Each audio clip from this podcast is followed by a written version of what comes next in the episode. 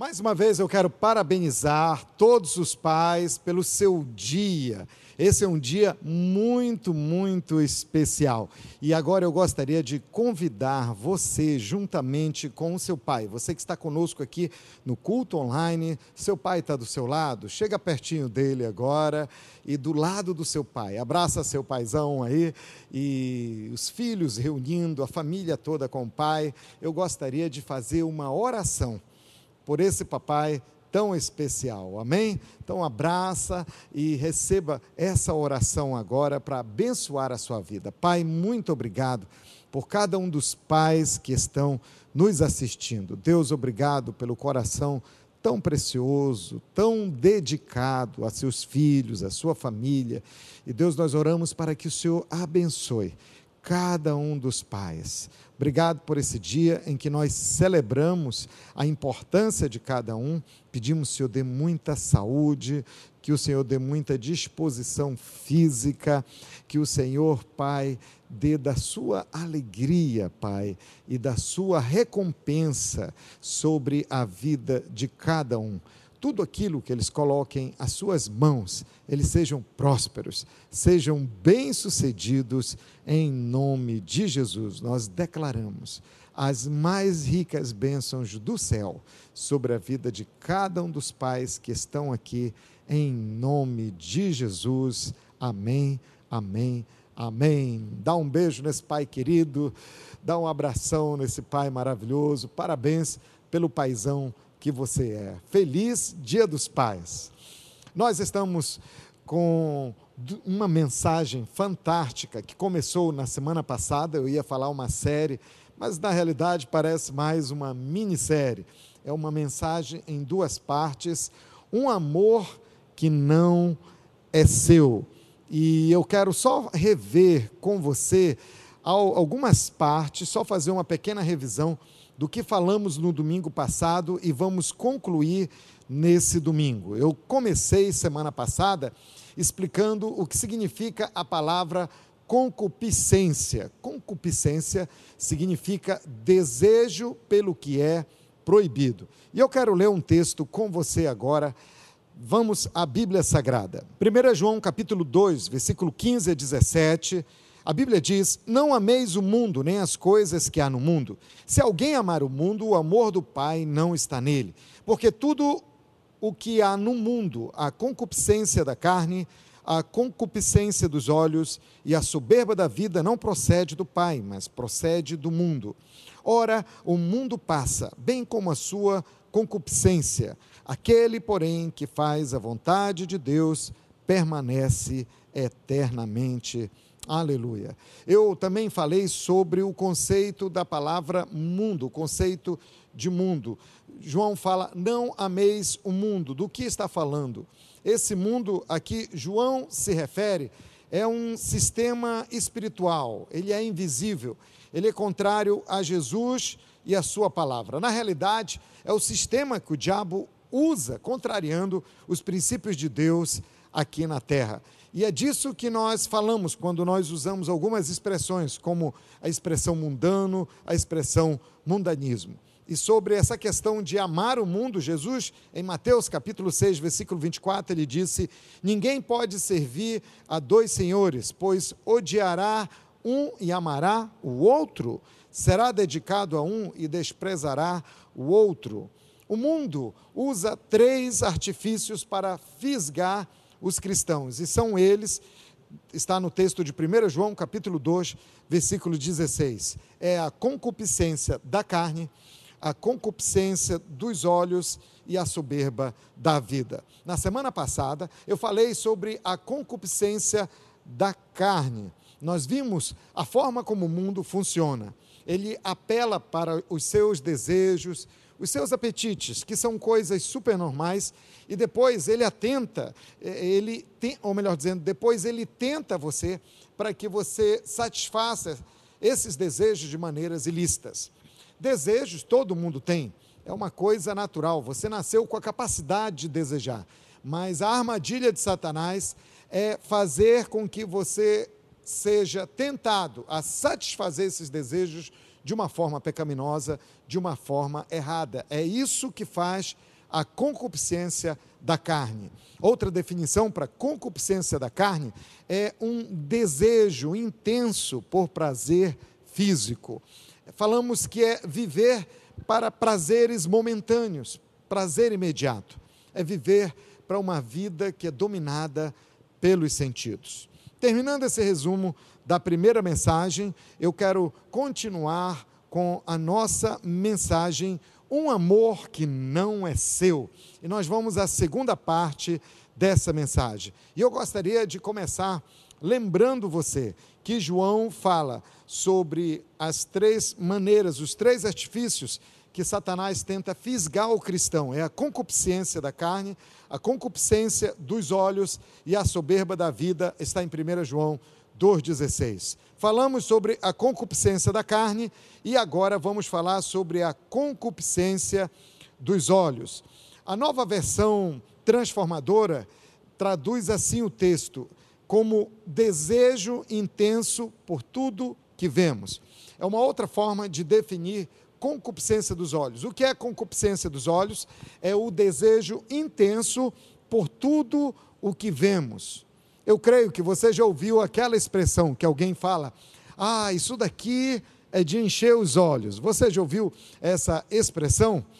Bom, a concupiscência dos olhos, ela tenta seduzir o seguidor de Jesus de uma maneira, uma maneira mais refinada. Na realidade, são prazeres que satisfazem a vista e a mente. E isso provoca derrota na vida de muita gente. Muita gente tem derrotas na sua vida cristã por causa disso.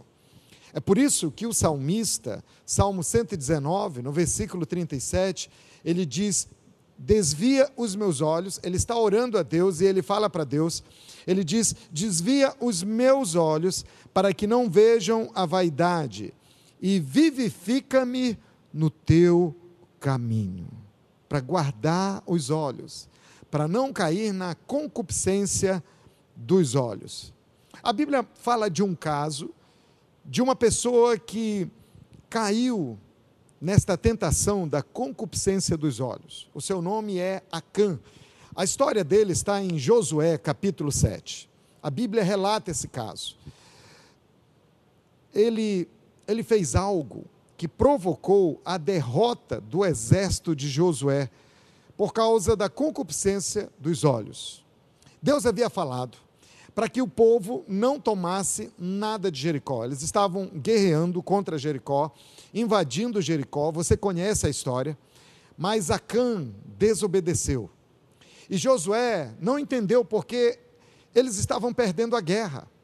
E ele buscou o Senhor e disse: Senhor, o que está acontecendo? Nós estamos perdendo a guerra. O Senhor disse que nós iríamos ganhar, nós iríamos derrotar os inimigos e, e agora nós estamos perdendo, Senhor. Deus havia falado para não tomarem nada de Jericó, mas Acã desobedeceu.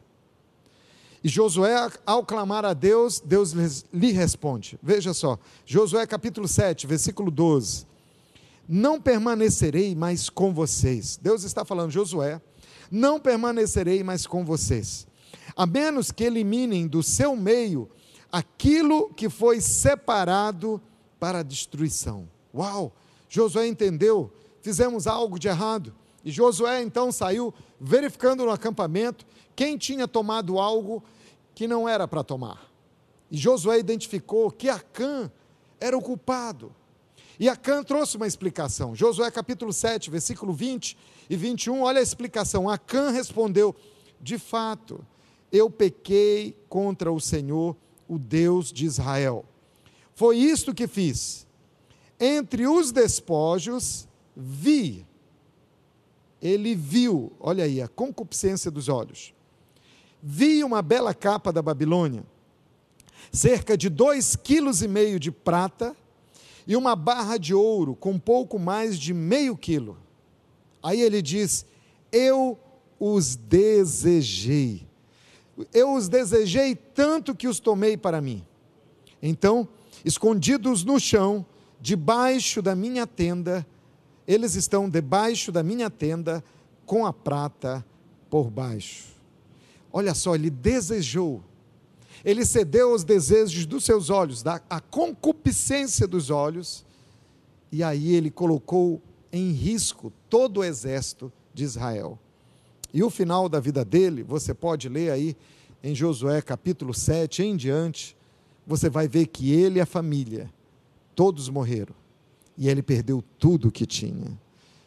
A concupiscência dos olhos é uma coisa muito séria. E todo cristão, todo seguidor de Jesus, tem que tomar cuidado com isso. A concupiscência dos olhos pode incluir os ativismos intelectuais, que são contrários à palavra de Deus. Você sabia que existe uma pressão para que os cristãos, os seguidores de Jesus, pensem da maneira como o mundo pensa? A realidade é essa. O mundo quer que você pense do jeito que ele pensa. Então existe uma pressão sobre você que é seguidor de Jesus, e essa pressão vem através da tentação, vem através da concupiscência dos olhos. O mundo quer que você veja como o mundo vê. Ele quer que você pense como o mundo pensa. Por exemplo, em várias áreas. Quero falar primeiramente sobre a área da política. Por exemplo, existem ideologias que querem adotar você. Existem é, ou melhor dizendo, existem ideologias que querem ser adotadas por você, querem que sejam recebidas e bem recebidas por você. Existem, inclusive, você tem que prestar atenção, porque existem movimentos políticos que querem privar a liberdade do Evangelho, querem privar a pregação pública, ou seja, não querem deixar que se possa pregar o Evangelho. Eles querem deter a igreja, querem Deus totalmente fora da sociedade, querem que Deus esteja fora dos negócios, do comércio, Deus estando fora das, das escolas. Impressionante isso. É um movimento, é uma questão de mentalidade, é um pensamento, é uma ideologia. Uma não, são muitas ideologias. Existem também muitas ideologias que querem a sua atenção e querem que você pense da mesma forma. Por exemplo, na área familiar, existem ideologias, existem pensamentos, filosofias que querem distorcer a família. Por exemplo, existem novas concepções sobre pai, mãe e filho.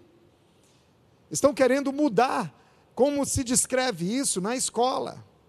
Então, querem mudar o formato da família. É o mundo querendo que você pense igual eles e que você aceite isso. Na área sexual, nós observamos isso também. E, e, a Bíblia, bom, deixa eu falar para você o que a Bíblia diz. A Bíblia é muito clara. Deus fez homem e mulher. Se você olhar no livro de Gênesis, a Bíblia é muito clara. Deus criou homem e mulher. A Bíblia diz macho e fêmea, Deus criou. Mas muitos estão pensando de outra maneira. E nós entendemos biblicamente que a forma contrária ao que Deus criou, ela é pecaminosa, totalmente pecaminosa. Entenda uma coisa, nós respeitamos, eu respeito muito quem fez uma opção sexual diferente do que está na Bíblia. A pessoa decidiu ter uma outra opção sexual. Tudo bem, é, é um direito que a pessoa tem. Nós não concordamos com a opção dela, mas nós respeitamos. O problema é que a pessoa agora deseja que todo mundo também possa apreciar essa opção sexual. Isso é uma ideologia que ela deseja que seja aceita e praticada por outros. O problema é que essa ideologia é antibíblica e tem mais. Uma minoria segue essa ideologia, mas o problema é que uma minoria que optou por uma versão diferente quer se impor com uma verdade, querendo que ela seja absoluta sobre uma maioria que acredita na família tradicional. E tem mais: se você discordar, você é taxado como uma pessoa preconceituosa, ultrapassada ah, você é careta. Ah, você está retardado, os tempos são outros. Cuidado com certas correntes filosóficas, pensamentos meramente humanistas, relativistas, diabólicos, que são contrários à palavra de Deus. Eu, eu tenho um conselho para você: se você é cristão, crente de verdade, vá na palavra de Deus, venha até a Bíblia Sagrada, venha até a Bíblia Sagrada e tire as suas próprias conclusões. Mas não fique só reproduzindo um discurso vazio dos outros, porque te pressionam, porque dizem que você é ultrapassado, que você é um retardado, que você é um alienado. Pare com isso. Não abra mão. Não concorde com essas coisas. É por isso que João diz: não ame o mundo, nem as coisas que estão no mundo. Cuidado com a concupiscência dos olhos. O mundo quer que você veja o pecado dele e aceite que ele seja algo normal para a sua vida. Então tome muito, muito cuidado com isso, com essa pressão, com essa tentação, querendo fazer com que o cristão pense da maneira que o mundo pensa. Tome muito cuidado, guarde a sua família, guarde seu coração. É por isso que o apóstolo Paulo fala em Colossenses capítulo 2, versículo 8. Olha o que Paulo fala. Isso aqui é uma coisa muito séria. Preste muita atenção nesse texto. Paulo fala: "Não permitam que os outros os escravizem com filosofias vazias e invenções enganosas provenientes do raciocínio humano. O que é que ele está falando? Ele está falando de filosofias falsas, ele está falando de ideologias vazias que pertencem a um mundo sem Deus e que quer tomar a sua mente, quer tomar a prática de vida que você tem.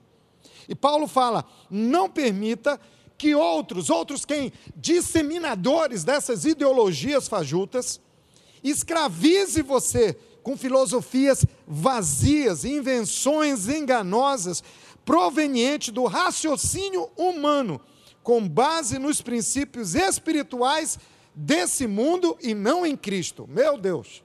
Paulo está sendo super claro com a gente. Paulo está dizendo: fique alerta, não ceda, não aceite isso para a sua vida. Cuidado!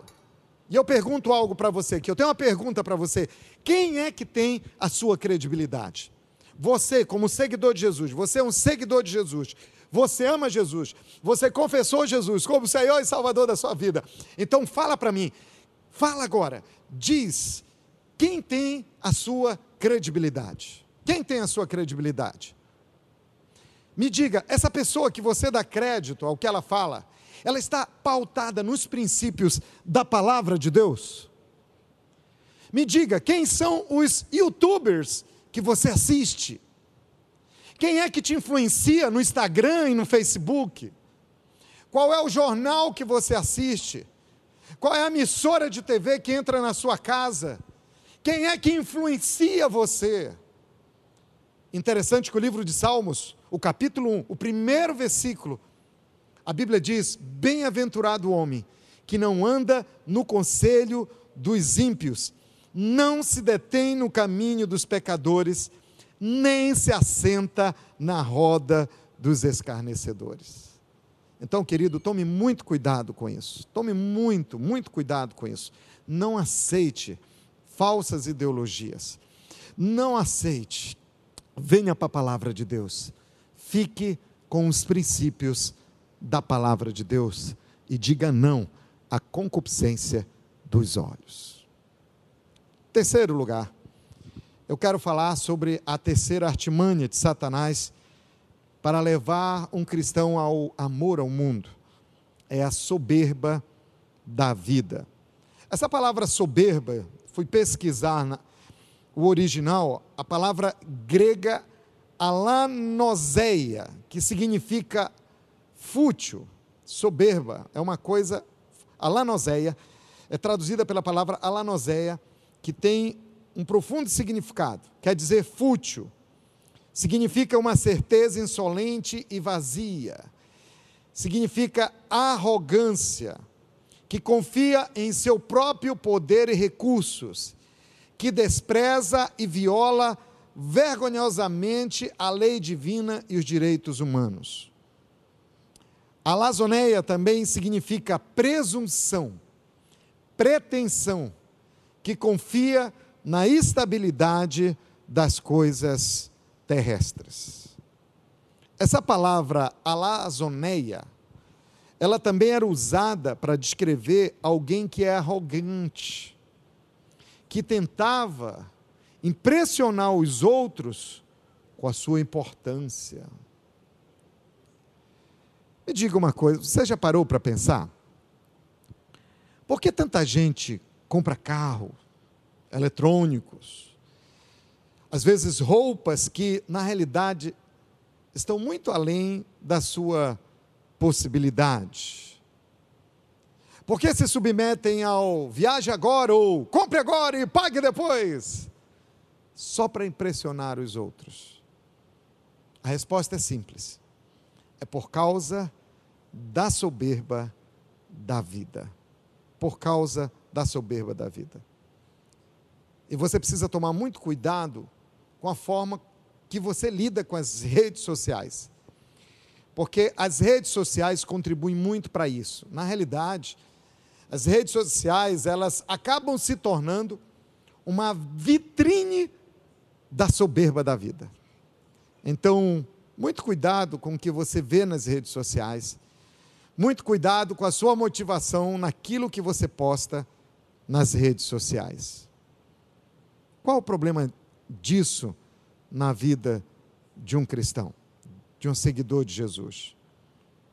Sutilmente, esse seguidor de Jesus, esse crente, ele vai perdendo o prazer que ele tinha no amor de Deus.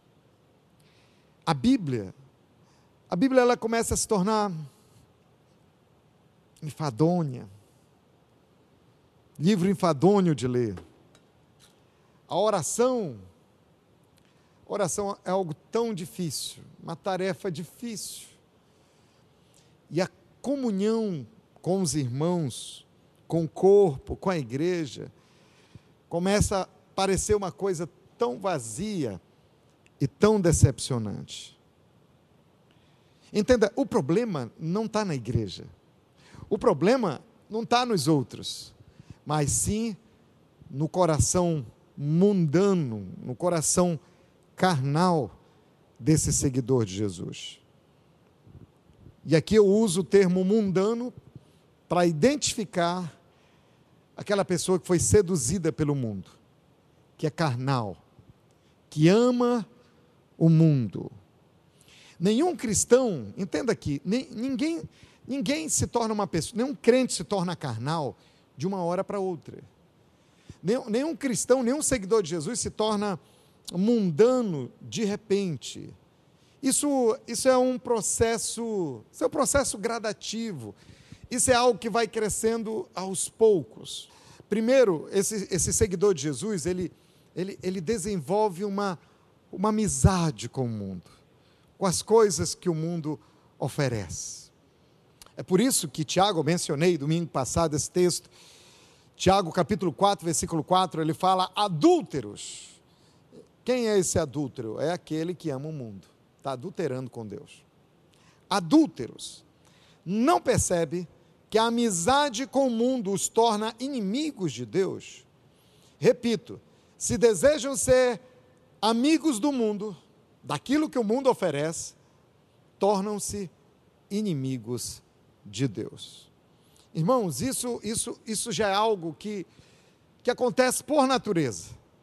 Por natureza, o mundo e o crente, o mundo e os cristãos não são amigos. Então não se iluda com essa amizade. E nem queira amar o mundo. Por quê? Porque esse mundo não ama você.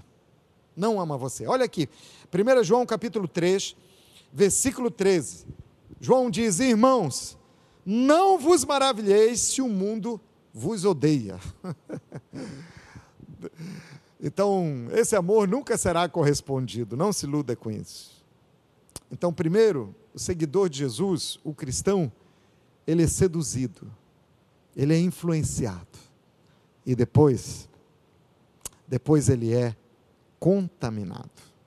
Contaminado. Por isso que Tiago, está escrito na carta de Tiago, Tiago 1,27. Tiago diz que a religião pura e verdadeira aos olhos de Deus é guardar-se incontaminado do mundo. Não se iluda.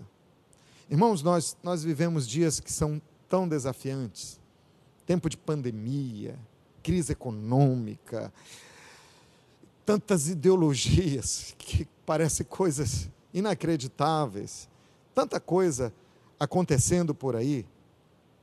Então, nunca se iluda achando é, é, que um mundo sem Deus vai ajudar você. Que um mundo sem Deus, com seus princípios caídos, vai ajudar você a vencer. Vai preencher o vazio do seu coração. Isso nunca vai te satisfazer. Nunca, nunca, nunca. Por isso que o salmista, e agora eu quero ler o Salmo 1, eu quero ir até o versículo 3. Por isso que o salmista diz: Bem-aventurado o homem que não anda no conselho dos ímpios, que não anda na ideologia do ímpio, que não se detém no caminho dos pecadores, nem se assenta na roda dos escarnecedores. Antes, o seu prazer está na lei do Senhor, e na sua lei medita de dia e de noite. Eu já vi algumas pessoas falando: não, eu, eu, eu, eu não tenho uma postura muito firme, eu não me manifesto contra. Eu sou daquele time que fica só rindo, eu dou só uma risadinha, mas eu não concordo. É porque senão eu vou ficar isolado, é porque senão eu não vou conseguir as coisas na minha vida. Deixa eu falar algo para você. Você não depende disso. Você tem um Deus que supre você e que dá influência para você. Você não precisa ficar ali todo bonzinho, concordando na roda dos escarnecedores. Escarnecedores de quê? Escarnecedores de Deus. Gente que não acredita em Deus, gente que brinca com a palavra de Deus, gente que zomba de crente, gente, sabe, você vai estar lá para ser um influenciador, não ser influenciado. Você vai estar lá para ser sal da terra, para pregar o evangelho, para levar salvação, mas você não vai tomar dessa água suja. Não tome. E saiba, Deus vai honrar a sua vida. Veja o que que diz. Ele é como a árvore plantada junto à corrente de águas, que no devido tempo dá o seu fruto, e cuja folhagem não murcha, e tudo quanto ele faz será bem-sucedido. Aleluia! Aleluia! Esse é o homem abençoado, aquele que não ama o mundo, nem as coisas que o mundo oferece, mas cujo prazer é duradouro na presença do Senhor, na palavra do Senhor. Aleluia. É por isso que o apóstolo Paulo ele faz um alerta, um clamor para cada crente, para cada amigo, cada seguidor de Jesus. Ele diz assim, ó, é Romanos capítulo 12. Eu vou ler na nova versão transformadora para você, versículo 1 e 2. Paulo diz: "Portanto, irmãos, suplico-lhes que entreguem seu corpo a Deus por causa de tudo que ele fez por vocês. Que seja um sacrifício vivo e santo, do tipo que Deus considera agradável. Esta é a verdadeira forma de adorá-lo.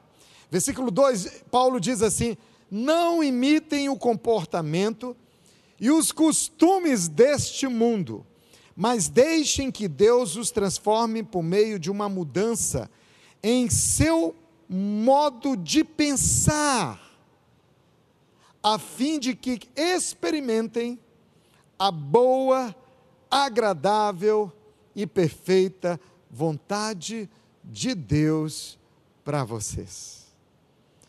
Na revista atualizada, no versículo 1, ele fala: E não vos conformeis com este século. E não se conforme com a concupiscência da carne, com a concupiscência dos olhos e com a soberba da vida. Não se conforme com o cardápio do mundo. Não se conforme com o modo de viver, com o lifestyle do mundo. Não se conforme com isso. Mas se volte com o coração apaixonado por Jesus e pela palavra de Deus. Eu quero encerrar essa mensagem lembrando de uma história. Eu quero lembrar você de uma história que está em Gênesis. Você pode anotar aí, Gênesis, está no caracteres aqui, pedir para colocarem. Gênesis capítulo 13, versículos 5 a 13, capítulo 14, versículo 8 até o 14, o versículo 19 também em Gênesis, conta a história de Ló. Primeiramente, a Bíblia diz que Ló ele precisava escolher uma terra para viver. E ele olhou na direção de Sodoma. Então ele armou a sua tenda voltada para Sodoma.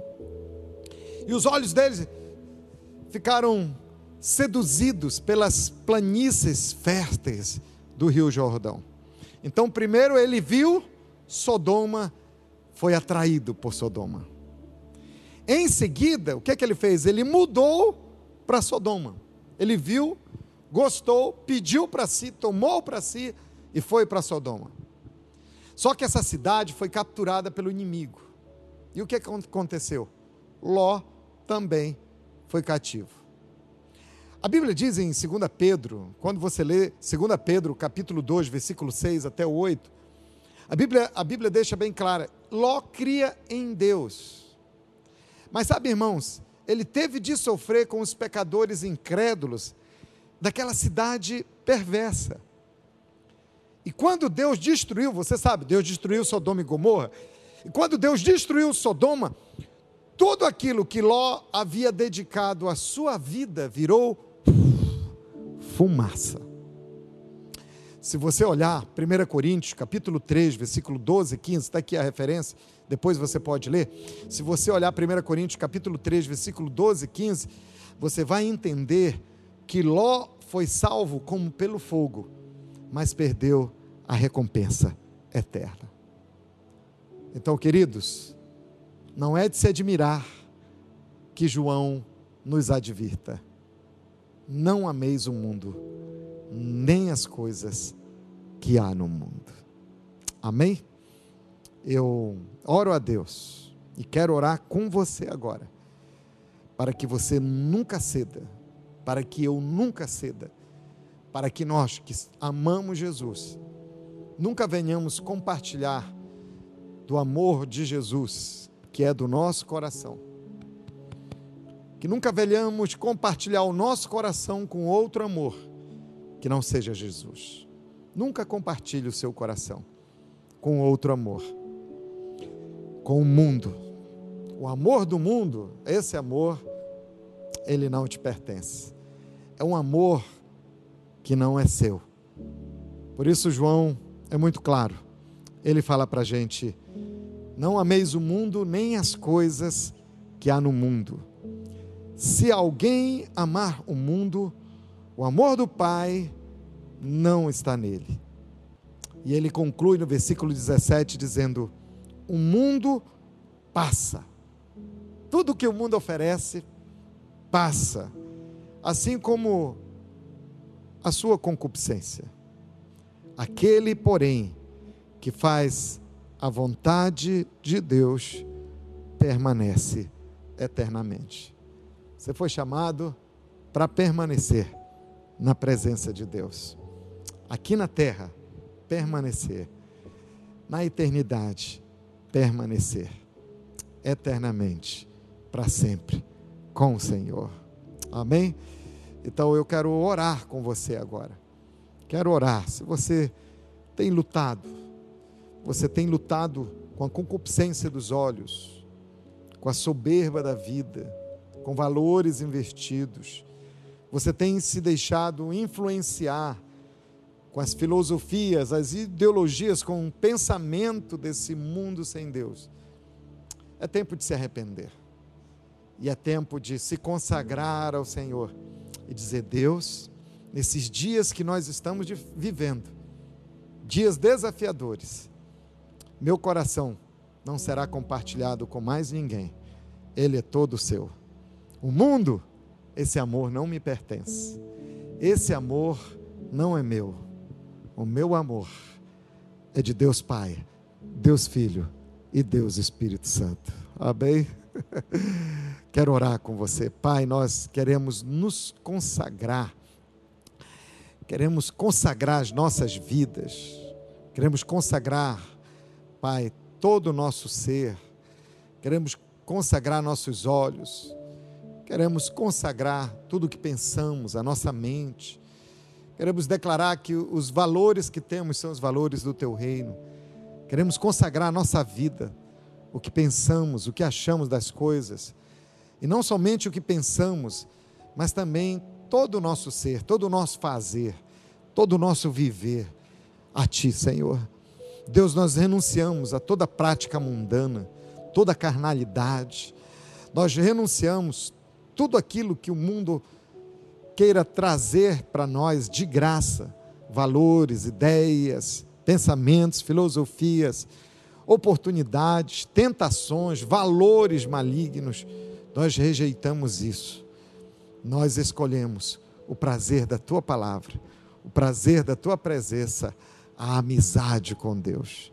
Nós somos filhos de Deus, nós temos a marca de Deus em nós, temos o DNA de Deus em nós, nós somos participantes da natureza divina e a nossa vida e o nosso coração pertence somente ao Senhor. Em nome de Jesus. Amém, amém e amém. Glória a Deus. Compartilhe esses princípios com muita alegria na reunião da sua célula essa semana. Eu sei que vai abençoar todo mundo que faz parte da sua célula. Eu gostaria de fazer uma oração por você que está conosco aqui no YouTube da Paz Fortaleza. Eu quero orar por você, entregando a sua vida a Jesus. Ele morreu por você. E ele morreu pelos seus pecados, para que você não fosse escravo da concupiscência da carne, dos olhos e da soberba da vida. Tudo que o mundo oferece, esse amor que o mundo oferece, é um amor passageiro, é um amor ilusório, é um amor que frustra, que decepciona, que traz feridas. Mas o amor de Deus, a Bíblia diz que o amor de Deus vence todo medo, lança fora todo medo. O amor de Deus alegra o coração. O amor de Deus, ele é eterno, ele é duradouro. A alegria que ele dá não termina, mas é contínua. Eu quero encorajar você a receber Jesus como Senhor e Salvador da sua vida. A não compartilhar o seu coração, que é a coisa mais preciosa que você tem, com os valores, com um banquete, com as coisas que o mundo oferece elas são vazias e passageiras, mas que o seu coração seja dedicado a Jesus, que você olhe para Jesus e faça dele o Senhor e Salvador da sua vida. Receba o perdão dos seus pecados, receba a vida eterna, receba a sua salvação e receba o privilégio de viver todos os dias da sua vida com Jesus. Vamos orar? Se você diz sim, eu quero, eu quero entregar minha vida a Jesus. Se você diz, eu quero reconciliar com Jesus, porque eu cedi a concupiscência da carne, dos olhos, a soberba da vida. Comecei a amar o mundo e me afastei de Deus. Hoje eu quero reconciliar com Jesus. Então, se você deseja reconciliar com o Senhor, se você quer entregar sua vida a Jesus, ore comigo, repita de todo o seu coração essa oração. Diga: Senhor Jesus, eu te recebo como Senhor e Salvador da minha vida, eu entrego o meu coração 100% para ti e te recebo no meu coração como dono da minha vida. Obrigado, Jesus, pelo perdão dos meus pecados. Obrigado, Jesus, pela vida eterna. Diga, Senhor Jesus, faça da minha vida aquilo que tu queres que eu seja. E eu declaro, eu confio em ti eu tenho agora uma nova vida, cheia de vitória e cheia do teu amor. Amém, amém e amém.